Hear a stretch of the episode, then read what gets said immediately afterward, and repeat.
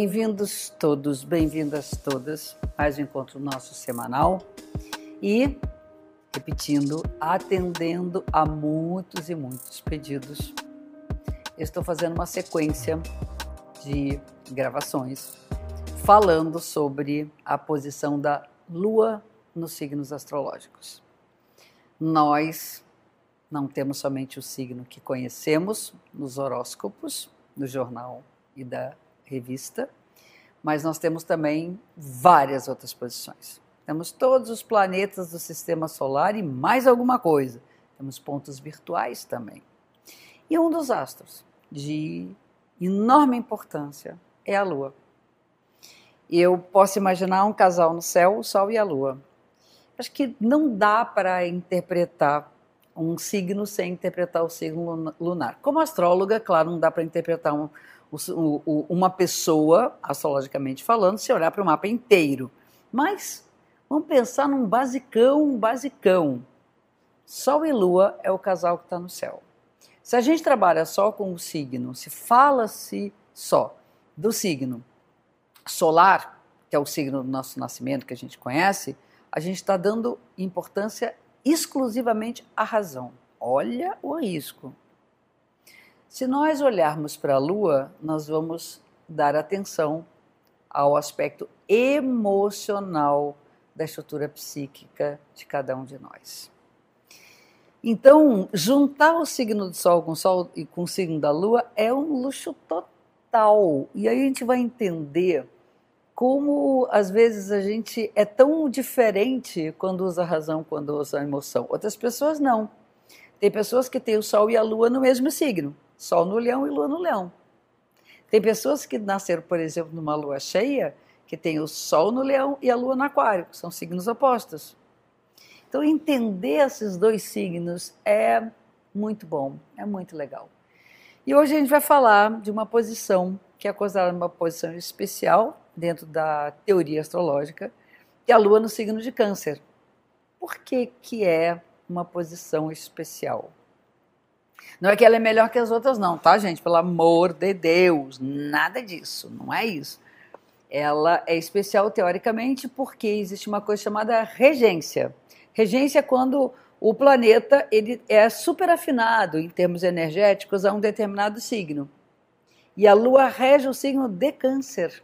Então, temos aí né, realmente a união de dois parentescos muito próximos. Se Lua fala das emoções, Câncer também quer dizer a mesma coisa. Se Lua é a nossa relação com toda a bagagem que nós trazemos do nosso passado, toda, tudo aquilo que nos marcou emocionalmente, Câncer tem a ver com a memória. Câncer é o signo desse celeiro emocional que guarda, é um guardião de nossa memória.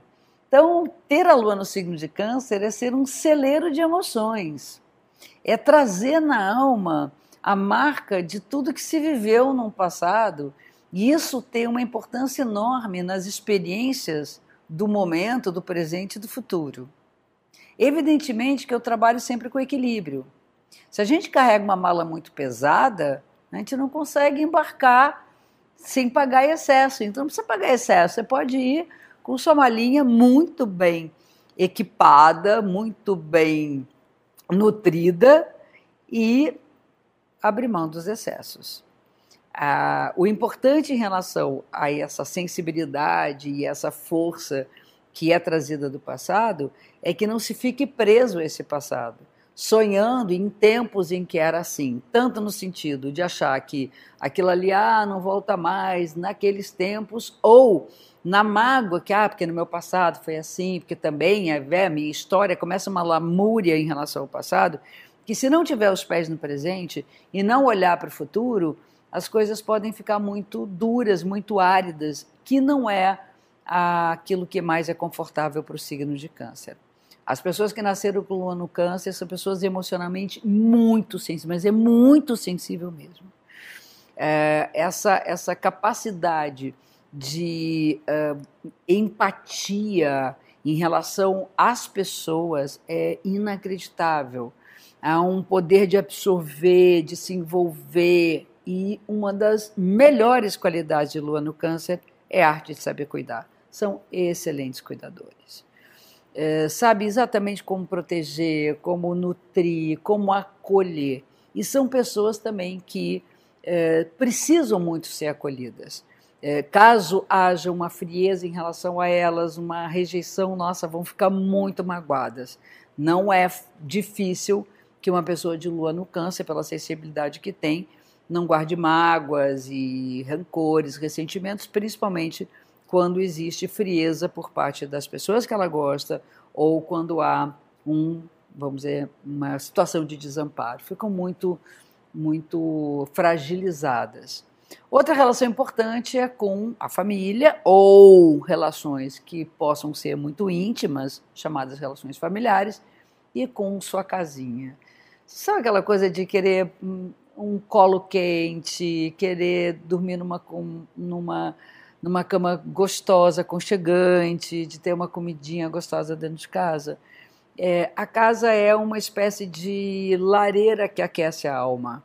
E quando, eu até falo, quem tem lá no câncer, quando estiver numa situação de fragilidade, fica na rua não.